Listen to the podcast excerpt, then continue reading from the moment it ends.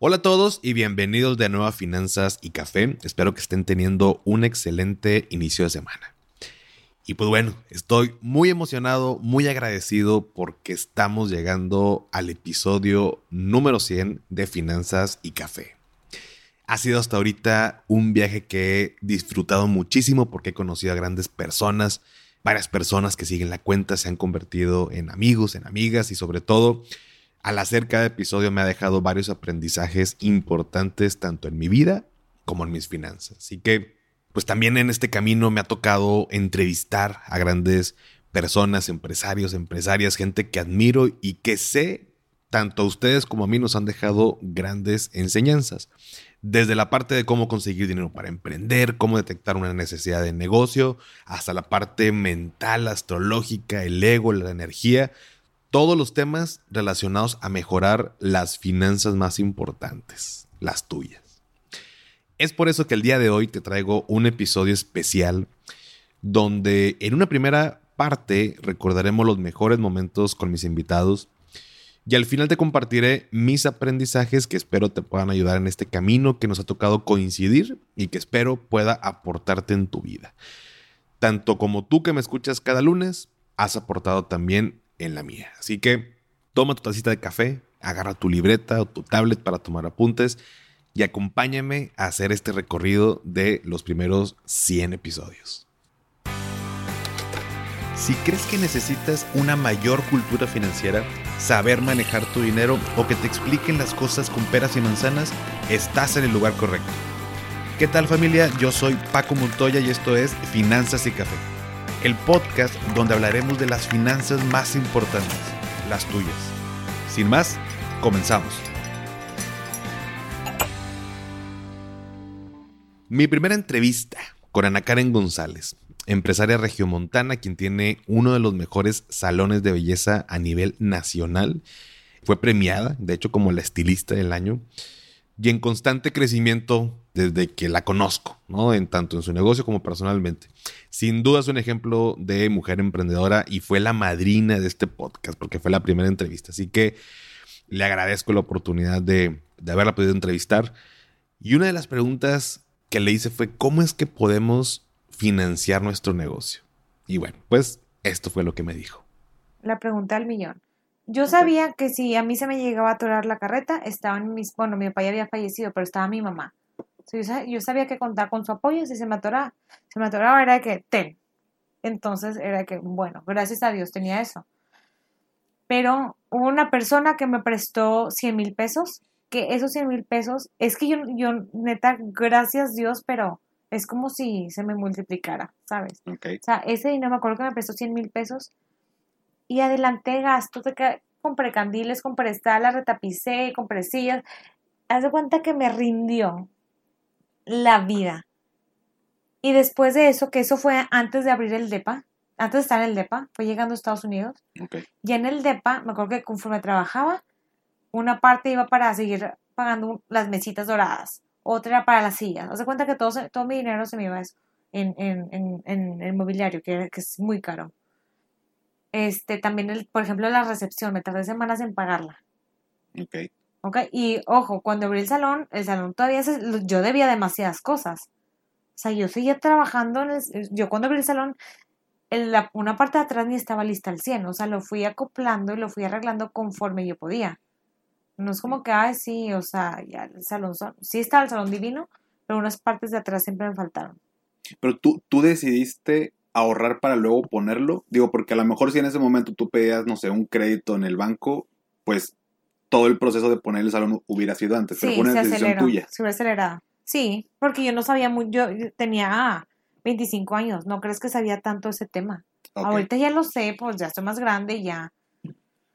O sea, ya con negocio obviamente domino muy bien el tema, pero yo no tenía idea de cómo se manejaban los créditos. Que ojo, también a todos los chavos que nos escuchan y quieren abrir un negocio, es, es buena opción también como si no tienes que ir al banco un crédito. Y también creo que, Dani, ¿verdad que había asociaciones que te podían prestar para pymes? Algo importante al emprender es tomar en cuenta que debemos de asignarnos un sueldo como, pues, como emprendedores. Esto fue lo que nos dijo Ana Karen respecto al tema. Yo soy una empleada más. O sea, yo tengo mi sueldo, trabajo igual con citas, igual. Igual que, que todos. ¿Por, por qué lo haces así? O, sea, ¿o por qué recomiendas que, que tú te pongas un, un sueldo? Porque si no, no tengo un control de mis gastos. Ok. ¿Ok? Bueno, supongamos, yo, yo considero que yo no soy gastona y yo no soy de andarme comprando la bolsona. Al menos que se me antoje un chorro que una vez y, y hasta me dio remordimiento, yo no sé por qué. Pero la realidad no, o sea, yo puedo ser feliz comprando ropa y Chanel y me encanta, literal me encanta que se me rompa. Este, pero el que yo tenga un sueldo me hace como pensar más de que, ok, tengo que pagar, no sé, mi camioneta. Entonces, no, pues de, de mi sueldo le tengo que restar esto, no, esto, este dinero es destinado para el súper, o sea, como que me hago muy, me organizo mejor. Y finalmente, ¿cuál es la clave del éxito de Ana Karen? Nos deja muy claro en el siguiente fragmento. Dios, punto. O sea, no, para mí no hay otra cosa. Porque yo tenía la certeza que me iba a ir bien, porque yo tenía fe en él. ok. O sea, por más que se escuche, y obviamente era una fe muy fuerte, pero, o sea, a la par yo seguía capacitándome todo el tiempo, ¿me explico? O sea, estaba yo enfocada siempre, yo, le, yo, le- yo me acuerdo que le decía a Dios, yo voy a hacer todo para hacerla mejor, pero tú ábreme el camino. Y así fue tal cual. Después entrevisté al buen Nacho Lara, dueño de la barbería, pues a la que voy, de hecho hasta hoy en día, a quien conocí justo en el año en que inauguró su negocio y es donde pues, me encantó la idea de, entrevistarlo porque tiene un negocio exitoso y que lo formó detectando una necesidad. Y de pronto es lo que batallamos, a ver dónde está necesidad de negocio, cómo detecto una necesidad. Entonces, esto fue lo que nos dijo Nacho. Sí había, eh, no muchas, pero sí había eh, barberías y realmente lo detectamos esa necesidad por lo que estaban ofreciendo las que había. Ya. ¿Sí me explico? O sea, como te decía al principio, yo soy cliente, yo era cliente de, de- de barberías, yo iba y pues no te atendían bien. Te daban, te ejecutaban un buen trabajo, o sea, de eso sí no hay duda. Pero el servicio, no, no, no te hacían sentir parte de. ¿Sí me explico? No, pues pásale. Oye, ¿tienes lleno? Sí, no. O sea, no Sí. había una persona encargada, un dueño o un hostess o un supervisor haciéndote sentir bien, eh, ofreciéndote una bebida, ofreciéndote un snack, eh, dándote alternativas por si tienen lleno o saturado. Entonces, el servicio era una, un área de oportunidad muy grande en las barberías que estaban. Y la manera en la que, no la manera, simplemente el concepto de barbershop, como decían, ¿no? Eh, que era muy urbana, que era muy gringa, que las marcas que existían o las barbers que existían en ese momento, eh, hace seis años, por ejemplo, pues a mí al menos no me gustaban.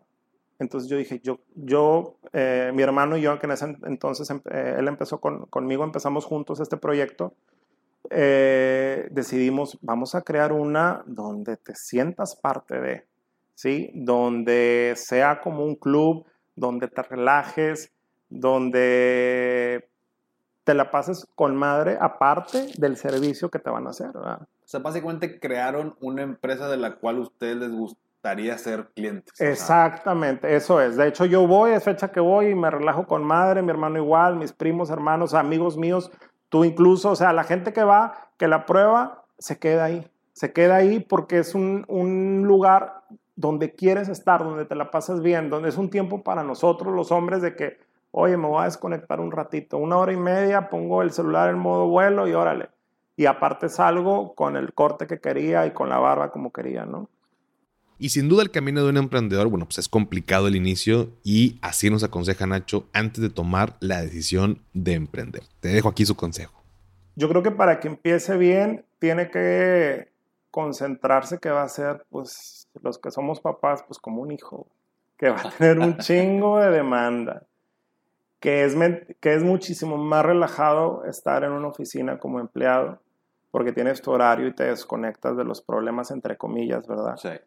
Y aquí no te desconectas jamás. O el horario, ¿no? ¿verdad? Entonces sí, po- probablemente puedas ir al festival del kinder sin ningún problema porque tú eres eh, dueño de tu propio tiempo. Probablemente puedas hacer muchas cosas que antes no hacías como empleado, pero también te vas a perder muchísimas porque vas a estar inundado en detallitos, en problemitas, en, en, en, oye, no llegó este trabajador, pues ahí vas tú, oye, no pasó esto, oye, tengo un restaurante y no llegó el repartidor, pues tengo amigos que son los dueños y que ellos andan repartiendo ahorita, o sea, eh, ser tu propio dueño o emprender algo, sí, eh, yo creo que es paciencia, yo creo que eso es lo principal. Emiliano fue la tercera entrevista, es una persona interesantísima, una amiga me abrió la oportunidad de poder entrevistarlo porque él se dedica a un tema que poco le damos importancia en los negocios, que es el lenguaje corporal. Antes de entrevistarlo me chuté todo su libro, que también te recomiendo, y quedé impresionado de todo lo que puede impactar en una negociación simplemente la mirada. Y justo fue uno de los aprendizajes que más he aplicado, que más me ha servido, y esto fue lo que nos dijo Emiliano. Todo comienza por una mirada. ¿Por qué? Porque es la impresión que tomamos con otra persona, si tiene un gran bolso, si tiene algún artículo de la comunicación no verbal, por ejemplo, una corbata muy grande que llame la atención, un saco eh, raro, extraño, no sé, algo que nos puede captar la atención. Y entonces ya tenemos una impresión de nuestro interlocutor. Es muy importante la mirada, tanto sostener la mirada, hay que tener mucho cuidado porque muchos dicen, tienes que ver a tu interlocutor, pero se le quedan viendo de una manera muy fija y muy intensa y entonces tu interlocutor se va a sentir intimidado y esa no es la idea, la idea es que puedas empatizar con él.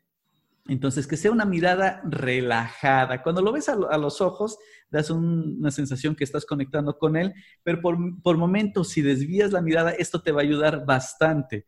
Y la clásica pregunta de muchas personas, ay, Emiliano, pero tú me dices que veo a alguien, pero a mí me intimidan. Puede ser por el puesto laboral, puede ser por el físico, pero realmente veo a alguien y me intimida no puedo sostener la mirada. ¿Qué, qué puedo hacer? Sobre todo en una negociación, en una venta. Y yo les digo algo, una técnica que me ha ayudado bastante es ver entre los dos ojos, en la parte central, le das la sensación a tu interlocutor que lo estás viendo y háganlo. Como lo estás haciendo tú conscientemente, vas a decir, ¡ay! Se va a dar cuenta que está en la parte central. Pero no, realmente están formulando preguntas, están creando ideas y demás que no se dan cuenta hacia dónde va tu mirada. Entonces, si mantienes la mirada en la parte central entre los dos ojos, le das la sensación que lo estás mirando y reduce la sensación en ti mentalmente que te impone tu interlocutor. Entonces, todo comienza con la mirada, tienes que saber tanto cómo caminar, cómo proyectarte, cuidar toda la comunicación no verbal, el lenguaje corporal, pero también mantener la mirada con tu interlocutor para crear confianza. Sobre todo, sobre todo al inicio es muy importante y no desviarla por, por intimidez, porque eso, aunque suena, suena muy trillado ya, pero es algo muy común. Y otro aprendizaje poderosísimo, al menos en mi persona, fue el cómo podemos alterar la química de nuestro cuerpo para mejorar nuestro estado de ánimo. Aquí nos dejo este ejemplo. Según Alan Pease, Joe Navarro, Philippe Turchet y Paul Ekman, del 70 al 80%. Fíjense ahí, les hablaba hace un momento de la posición en V. Esto aumenta la testosterona. Hay otra posición que es cuando estamos encorvados, como en la posición fetal, cuando estamos tristes, deprimidos, deprimidos aumenta el cortisol. Entonces, esta es una alteración química que ustedes pueden hacer. Tienes un día malo, porque todo nos pasa, un día que tal vez no tienes ventas, que no te funcionan las cosas, no funciona la estrategia, entonces te vas encorvando, encorvando, encorvando y aumenta el cortisol y químicamente lo sigues aumentando. Tú puedes romper esta estructura química, haz posición en alteras la química y vas a tener un impacto en la parte exterior. Se hizo un estudio también donde le pidieron a un grupo de personas que escribieran con un plumón en la boca frases en la, en la pared. Ahora el plumón, como va la punta hacia enfrente, ¿ok? Ponían la, la, punta hacia enfrente y escribían. Y luego les pidieron lo mismo, que escribieran las frases con el plumón, pero ahora hacia un lado, ¿ok? Es decir, que como si estuvieran mordiendo el plumón, del lado izquierdo y derecho están ambas extremidades. ¿Cuáles fueron los resultados? Cuando escribían con el plumón, con la punta hacia enfrente, escribían después de dos minutos cosas negativas. ¿Por qué? Porque se activaban las expresiones cuando teníamos repulsión. Cuando escribían con el plumón, cuando estaba invertido, es decir, con las dos puntas hacia las orejas, por así decirle, escribían frases más positivas, porque era lo que se activaba cuando sonreíamos. Entonces, los gestos ascendentes que desafían la gravedad, que van hacia arriba, como la sonrisa, como la posición en V, definitivamente altera de una manera positiva y química en nuestro cuerpo. Por otro lado, metiéndonos en temas un poquito más allá del dinero, fue el que toqué con mi gran amigo Aarón Beltrán sobre la energía, sobre nuestra mentalidad, nuestras creencias. Recuerdo que ese día Aarón vino a mi casa a grabar y platicamos, como ya lo hemos hecho cada vez que nos vemos sobre estos temas. Y la mente es un tema que me da mucha curiosidad y lo que más me gustó de la entrevista fue esto que nos dice Aarón sobre cómo enfocar nuestra energía. Te lo dejo por aquí. ¿Qué sucede? Pues tienes que aprender que vales mucho, aunque no tengas ese dinero. En ese momento en que tú entiendes eso, vuelve a surgir el poder, pero ahora es un poder interno.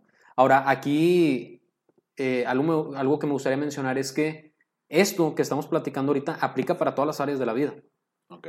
No sé, supongamos una persona que no puede tener hijos, por cualquier motivo. Si la persona cree que al no tener hijos no vale, menos va a tener hijos. Ok.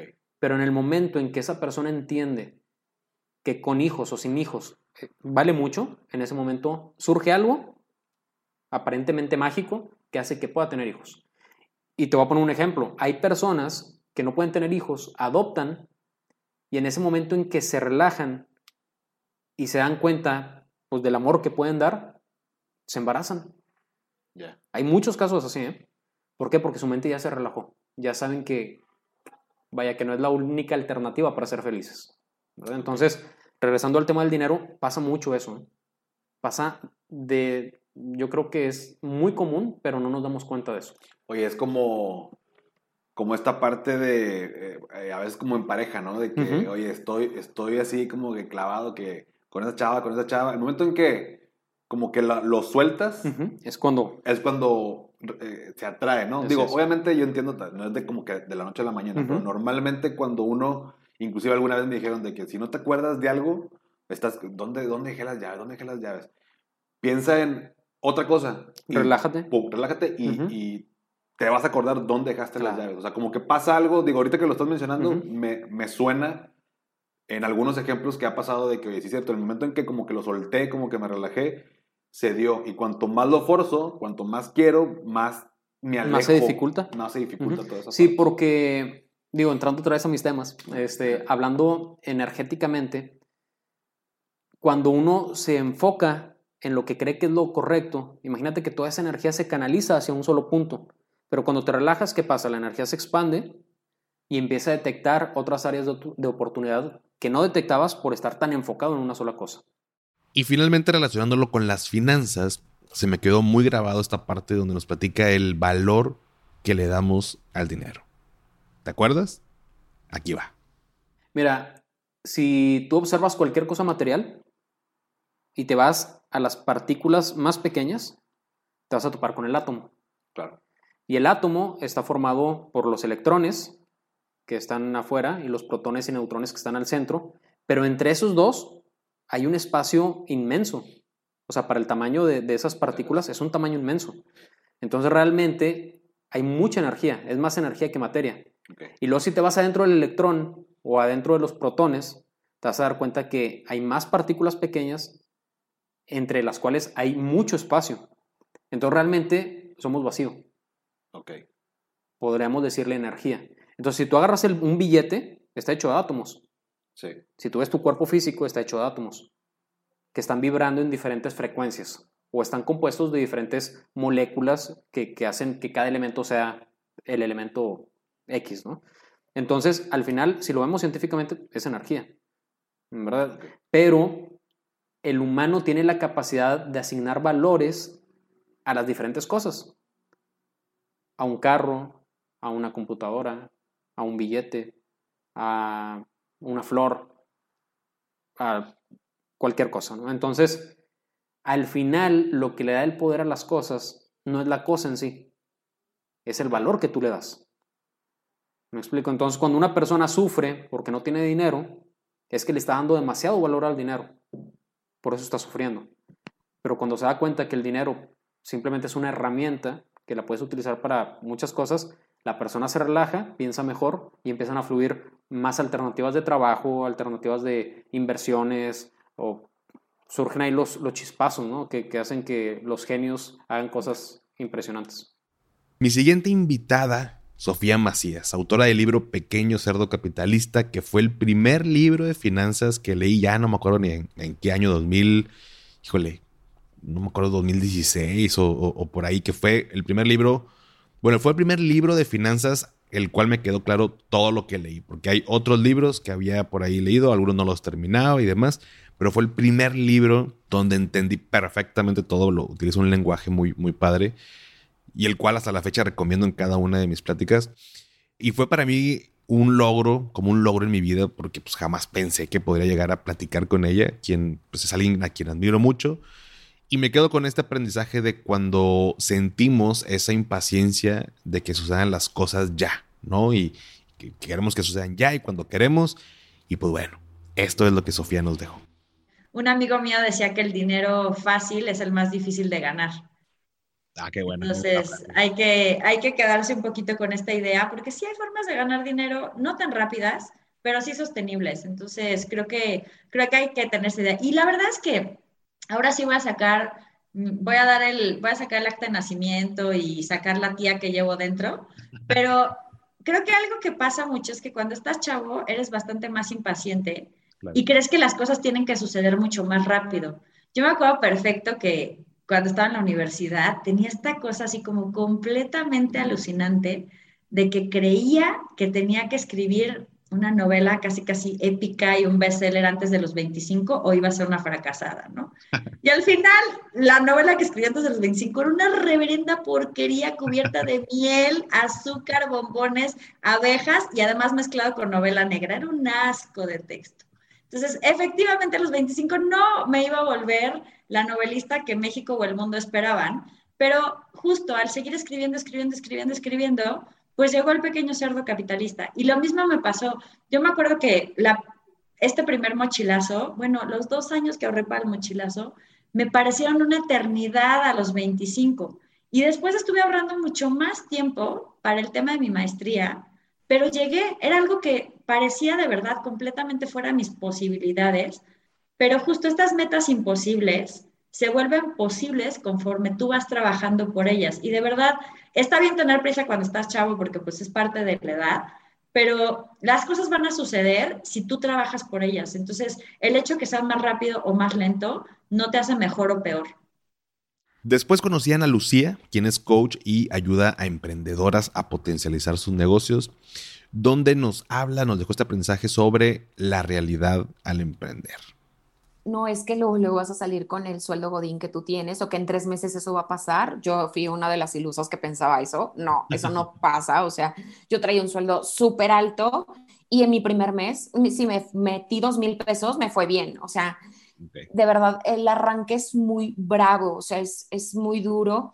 Y creo que sí es por este, por lo que te decía, esta, este cambio de mentalidad no lo haces desde un inicio yo me levantaba a las ocho y media de la mañana, qué rico, o sea, estoy en mi casa, ahora me hago mi desayunito, tal, me voy a hacer ejercicio, regreso, yo comenzaba a trabajar a las 12 del día, y a las 12, o sea, estoy trabajando, luego a las 5 de la tarde y te da de tal, y el burnout, y el no sé, o sea, no, no sabes ni quién eres, y entonces el mal del puerco, y todo mal, porque lo que pasa es que estás hecho, que es lo que te decía, a ir a un lugar donde te sientas, donde trabajas, donde te exigen, donde te dan, donde tienes un horario específico, en donde te piden resultados.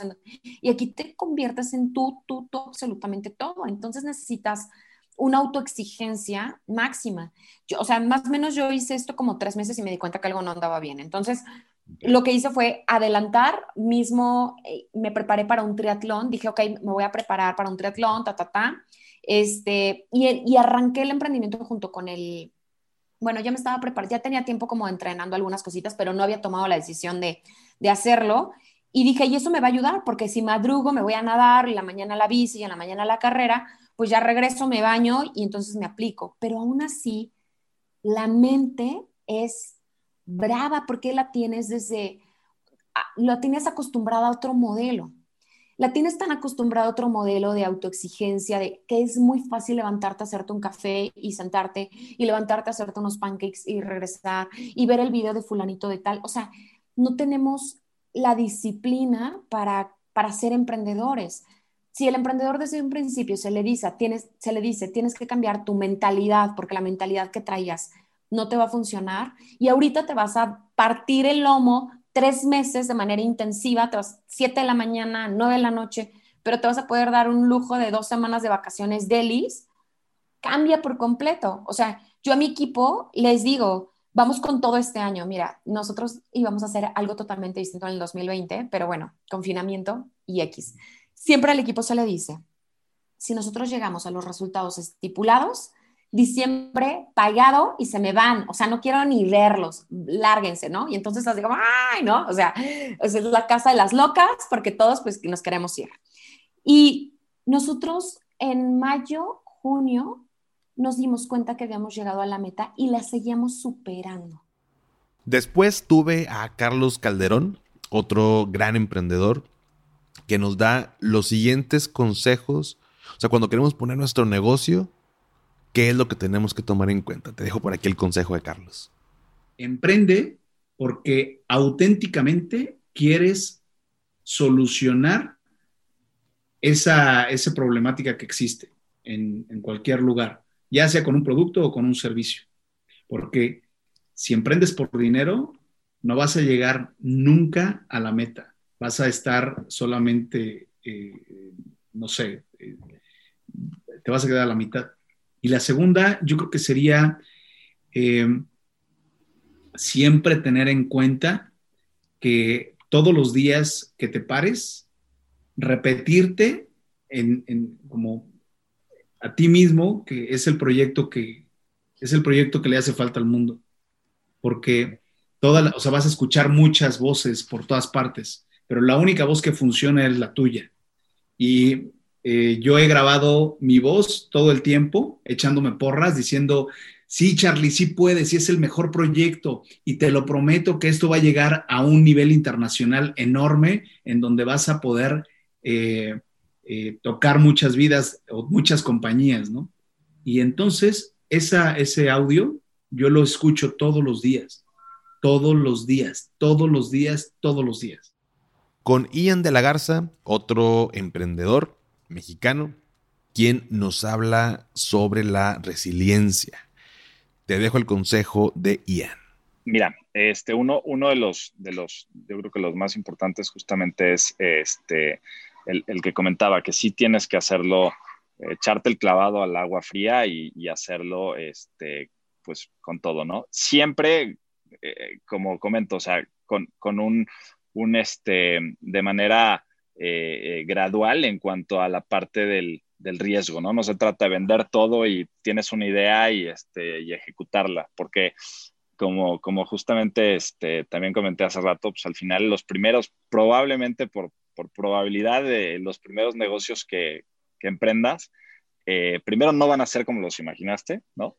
Vas, vas, va a cambiar mucho tu, tu, tu, este, tu, lo que, la idea que tuviste y es posible que no, que no lo logres, ¿no? Este, entonces tienes que eh, tener esa, esa resiliencia, entonces tienes que identificar si tienes esa resiliencia eh, en otras cosas de tu vida y que, este, y que, lo has, y que has, has salido adelante a pesar de, de, caer y te has levantado a pesar de caer. Si, si eso es tu historia de vida, adelante. O sea, es, aquí hay algo muy importante y más, más en esta época de tan volátil y tan eh, incierta tan compleja como dicen de Buca, este, es, es, el tema de tener un trabajo corporativo, eh, eh, pues sí nos da cierta estabilidad, pero hoy en día creo que es menos de la que antes eh, nos podía dar, ¿no? Hoy en día ya hemos visto y las cosas en el mundo cambian de un mes para otro.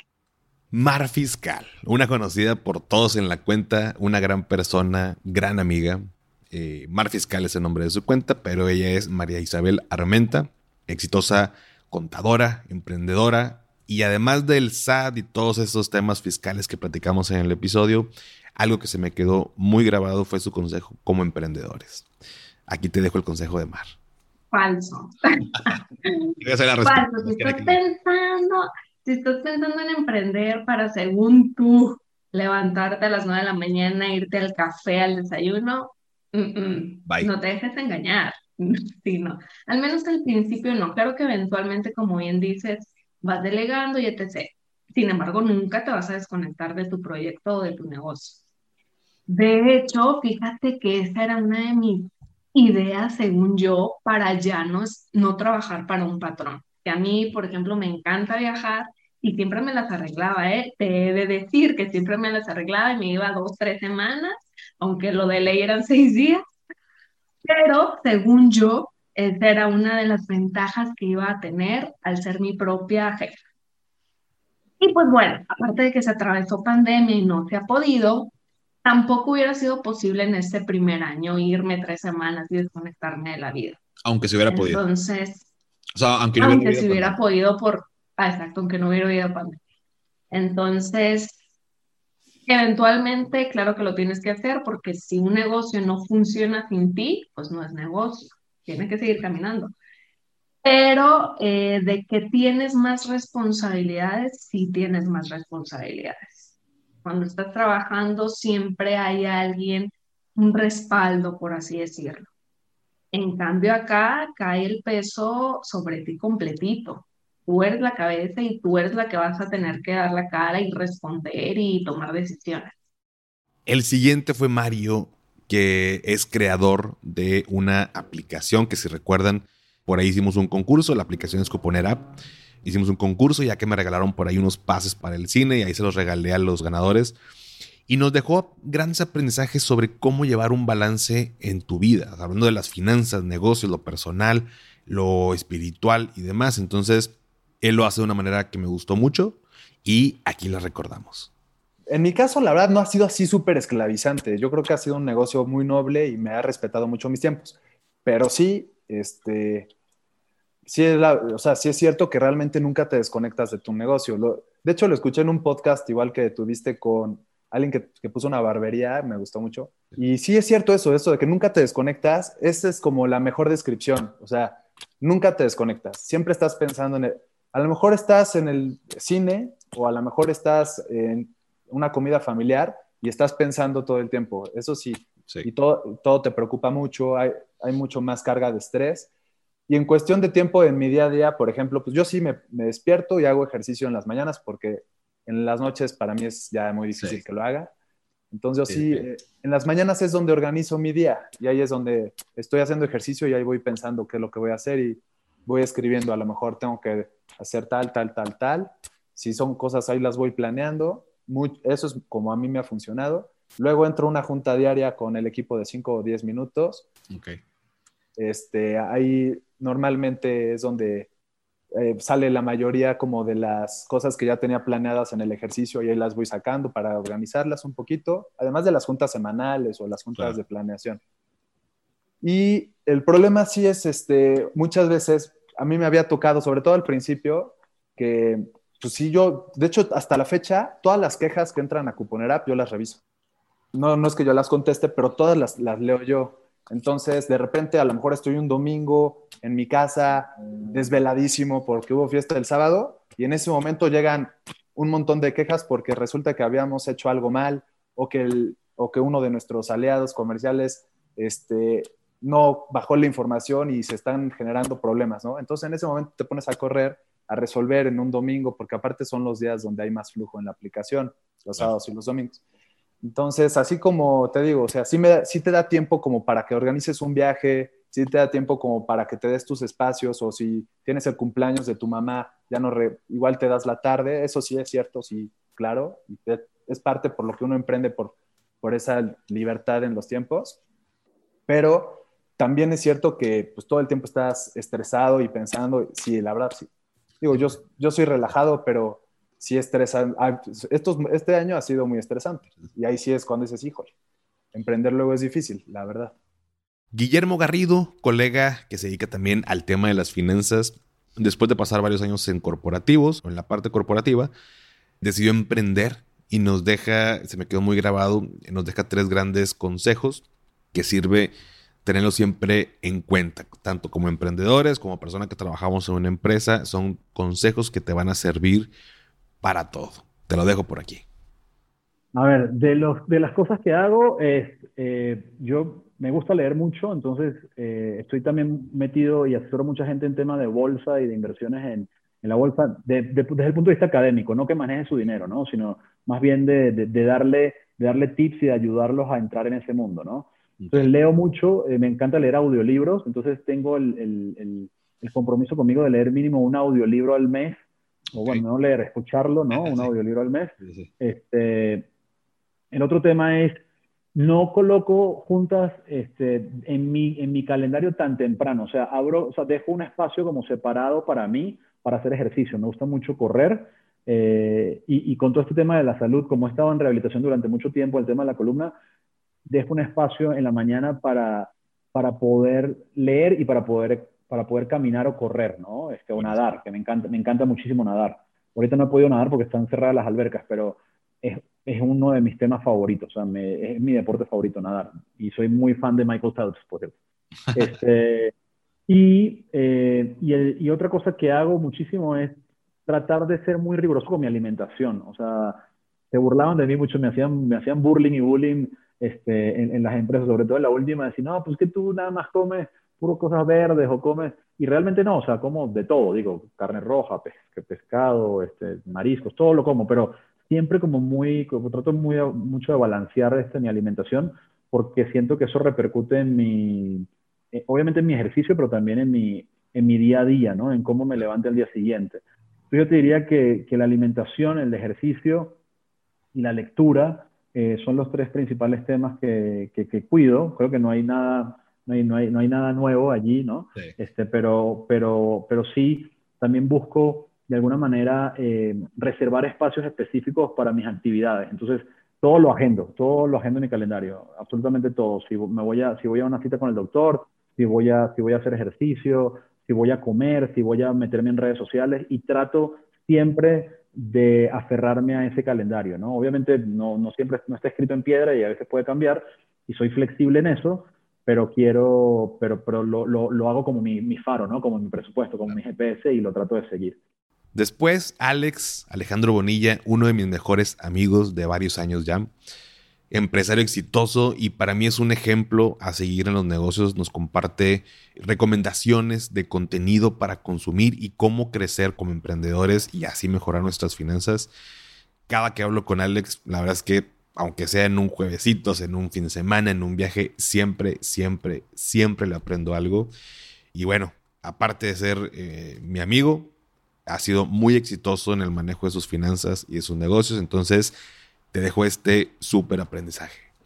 La, verdad es que eh, en todo este camino pues yo he tenido la, fortuna de, platicar con, con, otros emprendedores y, la gran mayoría, si, no es que todos, siempre están en, en, una buena disposición de, de, compartir. Trata de buscar a alguien, digamos, que, que esté en el siguiente nivel en, el aspecto de que si tú estás arrancando, bueno, pues alguien que ya esté, digamos, que en la segunda fase de la empresa para que puedas aprender este, de, pues de, sus aciertos y de sus errores.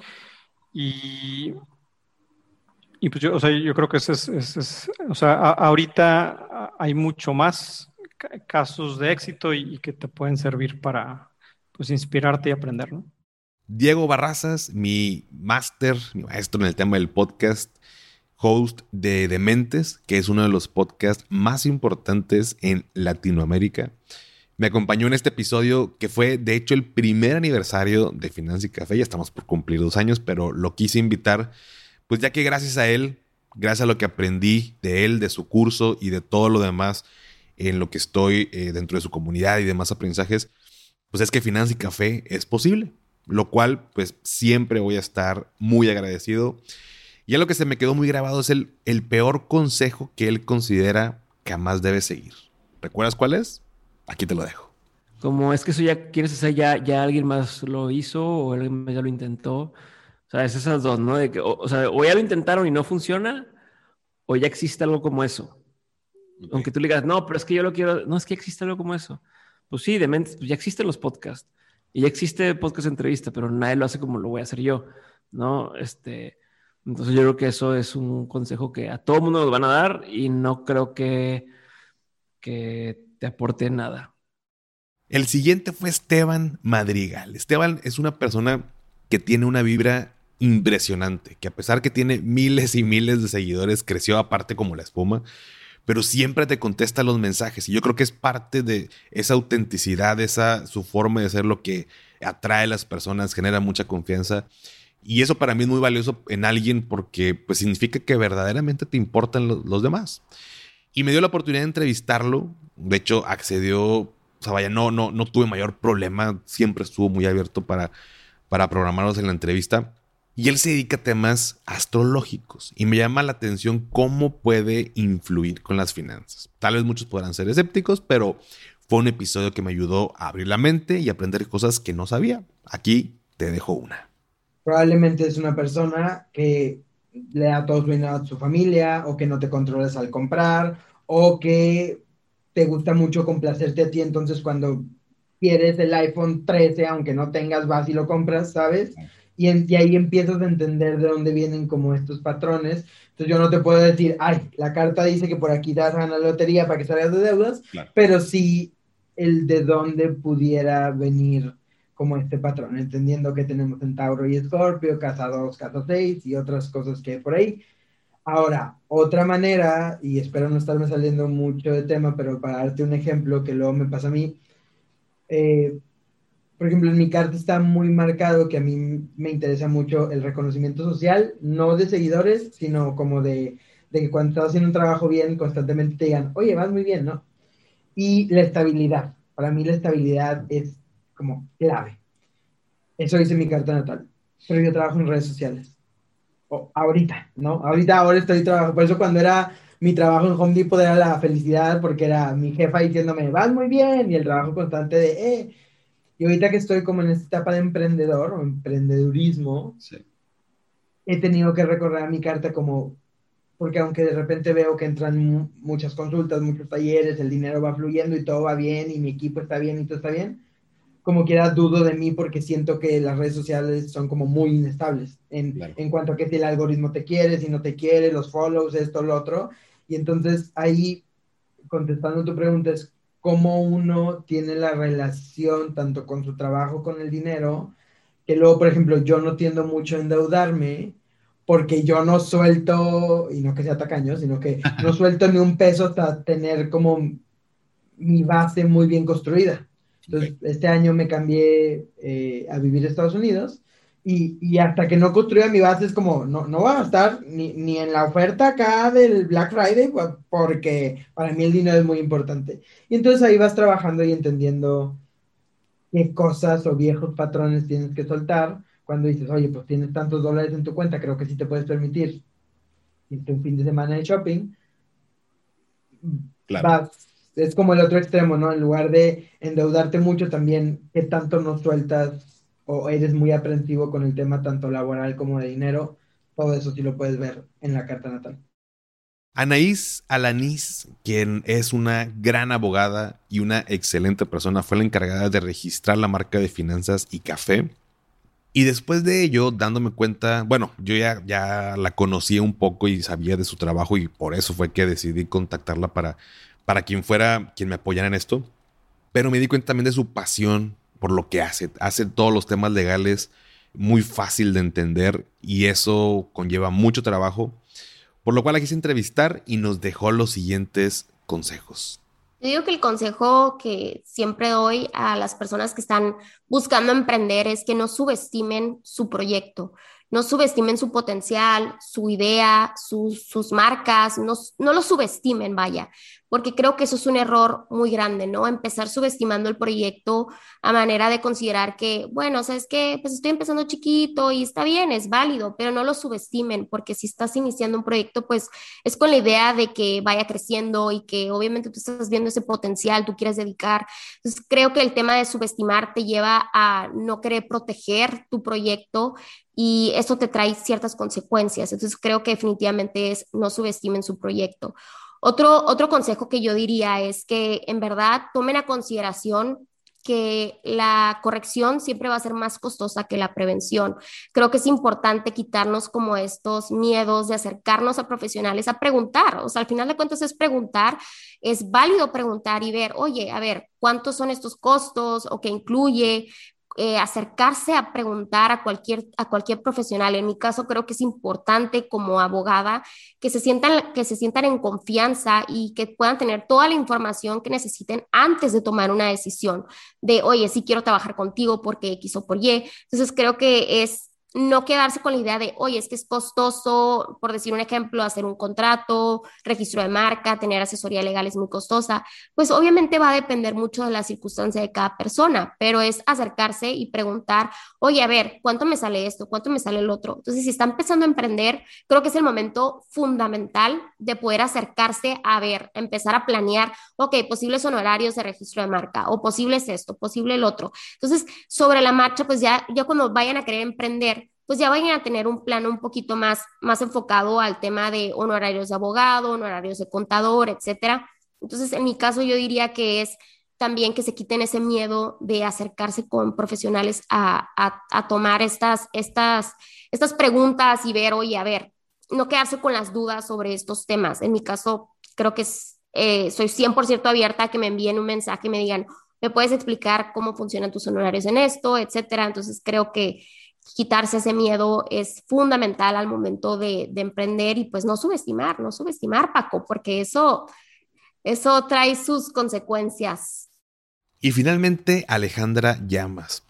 No puedo explicar la paz que me transmitió al platicar con ella. Es alguien que tiene o percibo que tiene todas sus ideas de la vida este, muy claras y hablamos sobre temas de ego, de energía, de la mente. De hecho, fue de los episodios que más nervioso me he puesto porque son temas que desconozco y no, y tenía tantas preguntas por hacerle que luego no sabía cuál hacer, no quería desperdiciar el tiempo. Siento que faltan horas de poder platicar estos temas, pero me gustó mucho ya que nos habla que pues nada está separado de nosotros. Así que aquí te dejo el fragmento de esa parte.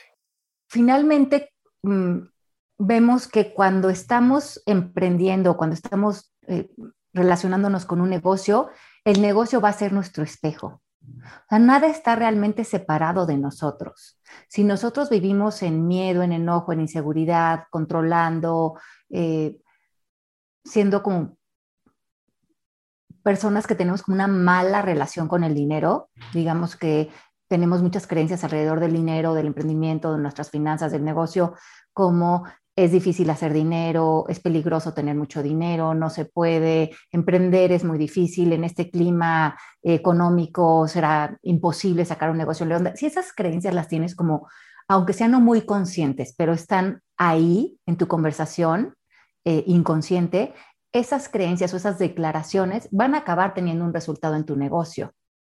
Por lo tanto, un negocio o un emprendimiento habla mucho de la persona que tú eres. Yo me acuerdo hace, hace como 15 años en Miami, abrí un centro de, yoga, de meditación y de desarrollo humano, eh, donde empezaba a dar cursos y yo daba clases y daba meditación. Y fue un proyecto bastante ambicioso. Yo tenía dos niños chiquitos y hice este espacio que tenía tres salones grandes, estaba en Coral Gables, fue una inversión bastante importante de dinero en un momento dado en que mi esposo y yo estábamos arrancando, digamos, y, pedí dinero prestado, eh, decoré el lugar súper lindo y me arranqué con, con ese espacio. En el fondo, yo tenía una conversación muy carente con el dinero. Yo estaba endeudada en tarjetas de crédito, nunca había consolidado hasta ese momento una relación de paz con el dinero. Yo en lo personal, Alejandra, eso naturalmente se vio reflejado en mi negocio. Porque aunque yo quería ignorar que yo tenía mucho trabajo interior que hacer con mi relación con el dinero, mucho heredado de mi familia, de mi cultura, de, mi religión, de, lo, de lo que había sido mi entorno, decidí como no atender esa, esa carencia que había en mí en relación al dinero y, em, lanzarme de ahí a emprender sin reconocer que el negocio iba a acabar siendo mi espejo. Es claro que dos años, tres años después, el negocio tiene un comportamiento muy similar al que yo tengo con el dinero, porque el negocio se va a comportar, porque es un organismo vivo, un organismo energético que va a hacer una conexión con lo que hago consciente, pero también con lo que traigo inconsciente de mi conversación interior. Y el último aprendizaje es el hecho de que todos somos abundantes, así nos lo platicó Alejandra. Cuando las cosas salen como quieres, estás, estás con placer, pero ese placer tiene esta sombra, que es ese dolor, que es que las cosas cuando no salgan como las quieres, quiere decir que no vales. Entonces, la mayoría de los seres humanos están en ese juego de dolor-placer y, y es un juego del ego que no reconocemos. Pero cuando tú te puedes separar de lo que tú produces por el gusto de hacerlo, porque te estás sirviendo a ti mismo, entonces se acaba la transacción en ese momento. O sea, si ahorita estamos grabando un podcast y tú y yo nos estamos enseñando a nosotros mismos, porque si lo estamos haciendo quiere decir que nosotros, tú y yo, Paco, nos viene bien estar en esta conversación. Tú y yo estamos em, dándonos este servicio a nosotros. Pero cuando yo pienso que se lo estoy dando a otras personas, de entrada estoy percibiendo personas carentes. O sea, estoy pensando que otros necesitan mi ayuda y eso sería un lugar muy soberbio donde vivir, porque todos los seres humanos ya son seres completos. Y es mucho más rico que yo vea seres completos allá afuera, que si quitan el velo del ego, el velo de la carencia, se dan, se dan cuenta que son seres tan abundantes y tan cargados de sabiduría como lo somos todos los seres humanos. Y pues bueno, estos fueron grandes aprendizajes que hemos tenido en estos 100 episodios de varios de los invitados, varias cosas que se me quedaron muy grabadas, que he aplicado. Este podcast me ha permitido pues platicar o tener una excusa para platicar con, con gente tan exitosa, llenos de buena vibra. Eh, bien dicen que aquellas personas que realmente son exitosas y que les va bien son las que más comparten. Creo que eh, eh, de todos mis invitados, ninguno ha sido, se ha reservado nada. Por lo mismo, creo que pues, a todos ellos les va bien. Y me ha gustado este camino porque pues Finanzas y Café fue la excusa para poder platicar y aprender, así como todos ustedes, yo también sigo aprendiendo, yo también sigo aplicando, va a seguir, van a haber más invitados sin duda y vamos a seguir aprendiendo. Particularmente te quiero compartir cuatro aprendizajes muy, muy concretos hablando de este proyecto que se llama Finanzas y Café y que creo que se puede replicar en muchos de nuestros proyectos en, en nuestras vidas, ¿no? Tanto en negocios como en lo personal. Y todo ha sido muy mm, bonito en, el balance final de todo lo bueno, todo lo malo, porque sin duda ha habido días muy buenos, ha habido días malos o no tan buenos, por así decirlo, donde el ánimo no está al tope, donde tal vez no tengo ganas de grabar, no tengo ganas de, de hacer un guion, estoy bloqueado con ideas, estoy saturado de trabajo, pero esa pasión, y aquí va mi primer aprendizaje es que si tú haces las cosas en base a un propósito, todo se hace mucho más sencillo. Porque en todos los proyectos que emprendemos va a haber cosas que no nos gustan. O sea, no, no, no conozco, me atrevo a decir que puede ser casi imposible que todo en algo te guste, o sea, al 100%. Va a haber algo que no te va a gustar, o va a haber situaciones, va a haber cosas que pasen en tu día a día que no te van a permitir pues estar contento, feliz todo el tiempo, ¿no? Entonces, pero creo que si lo hacemos en base a un propósito, todo fluye mucho mejor y esa misma energía, esa misma vibra se transmite y es recíproco. Así como yo todo esto lo hago con mucho cariño para ti que me escuchas cada lunes, yo también créeme que percibo esa buena vibra que me tiras a mí, ¿no? Entonces, es un primer aprendizaje, hacer las cosas en base a un propósito, no nada más porque esté de moda, no nada más porque alguien más lo hace.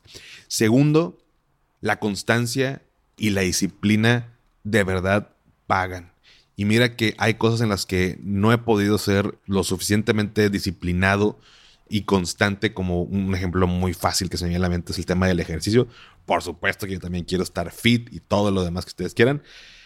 Y no he podido tener esa disciplina que a mí me gustaría. Y yo creo que Finanzas y Café, me atrevo a decir, ha sido el proyecto que más constante y más disciplinado, muy al pie de la letra, como lo marca el manual casi creo, lo he seguido y todo se ha ido, entre comillas, dando, ha ido llegando. Y creo que mucho tiene que ver la constancia y la disciplina. Y creo que eso aplica en todas las áreas de nuestra vida porque no siempre podemos estar motivados y ahí es donde entra esta disciplina que nos hace continuar. Entonces, ese ha sido el segundo aprendizaje, ser constantes y ser disciplinados y de verdad eso paga. Número tres, perder el miedo. Yo me considero una persona introvertida. Ya lo les platicaré mi concepto de ser una persona introvertida. Pero Finanzas y Café me ha hecho enfrentarme a este miedo de hablar en público, de grabarme, del miedo al que dirán, de recibir comentarios negativos, hate, de burlas, de que no podemos evitar. Entonces, como no está en mi control, pues de alguna manera es más fácil pues sobrellevarlo. Sin embargo, me ha ayudado a superar mis miedos en esta y en otras áreas. O sea, indirectamente, Finanzas y Café me ha ayudado a, superar esto. Y así creo que sucede también en todos los demás proyectos, ¿no? En, un negocio que queramos emprender, en proyectos propios o personales. Em, perder el miedo, por supuesto que te ayuda a lograr esas cosas, esas metas que no sabías que podías lograr. Sorry si digo muchas eh, muletillas. Esta única parte es la primera vez que lo estoy haciendo sin guion. Quiero que salga de lo que traigo dentro. No tengo un guion preparado para esto último. Así que una disculpa si de pronto ahí escuchas varias muletillas. Pero bueno, por último, el cuarto aprendizaje ha sido el hecho de conectar con personas. Y no solamente hablo de los invitados, hablo de ti que me escuchas, hablo de ti que sigues la cuenta, que me manda un mensaje. Eso ha sido increíble, de verdad. O sea, eh, me ha permitido conocer personas de todas partes del mundo, de obviamente de México, tanto del lugar donde vivo como de otros estados, de Perú, de Honduras, de Guatemala, de Colombia, de Venezuela, de Estados Unidos incluso. Hay gente, hay paisanos que están en otra parte del mundo, en Hong Kong. En fin, he llegado a lugares que no imaginaba, me ha permitido sobre todo conectar y yo sé que esas conexiones es energía, es que estamos eh, intercambiando y siempre va a ser bueno conectar con las demás personas. Entonces, quiero que sepas eh, de alguien que lleva dos años haciendo esto, que considero que a pesar de que pudiéramos estar un poquito vulnerables al exponernos a estar abierto al público, es mucho mejor, o el balance al final también de conectar con gente es muy bonito, es muy gratificante y hay muchas oportunidades que se aprovechan al, al poder conectar con gente. Eso han sido, en concreto, digo, esto no, no trata de mí, trata de ti, de los invitados. Estos últimos aprendizajes es algo que, que no quería dejar pasar porque han sido 100 episodios que me han costado de verdad mucho tiempo, mucho trabajo, pero curiosamente nada de, ese tiempo de ese trabajo me pesa. Lo sigo viendo como un hobby. Yo espero que platiquemos en el episodio número 200 y veamos cómo está el avance. Yo espero que continúes conmigo y que me sigas acompañando. Así que, pues familia, este es el episodio número 100 de muchos más, si Dios quiere. Y antes de terminar, quiero agradecer a las personas más importantes para mí, ya que, aunque suene trillado, pues sin su apoyo de verdad esto no sería posible. Quiero agradecer a Dios, a mi familia, a mi esposa, mis amigos, mis invitados y sobre todo tú. No tengo palabras para agradecerte que me acompañes cada lunes, que compartas el episodio, que me tagues, que me mandes mensaje, de verdad. Eres parte de mi familia, de la familia de Finanzas y Café, de esta bonita comunidad que la formamos todos y te prometo que vienen cosas muy, muy padres. Si llegas hasta aquí, ponme en el post del día de hoy un emoji del número 100, el que está en color rojito, para que me acompañes a celebrar este día. Y antes de despedirme, recuerda, haz lo que te haga feliz, tómate un rico café, te mando un abrazo y espero que tengas un excelente inicio de semana. Hasta pronto.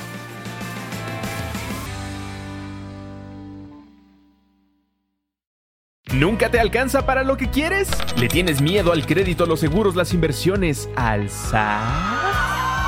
Pues no te preocupes más, estás en el anuncio de 30 segundos correcto. Bienvenido a Maldita Pobreza. En este podcast te daremos hacks para entender tu seguro de gastos médicos, sobrevivir al hot sale o el buen fin, ahorrar e invertir en bienes raíces. Maldita Pobreza, producido por Sonoro. Busca Maldita Pobreza en cualquier plataforma de podcast.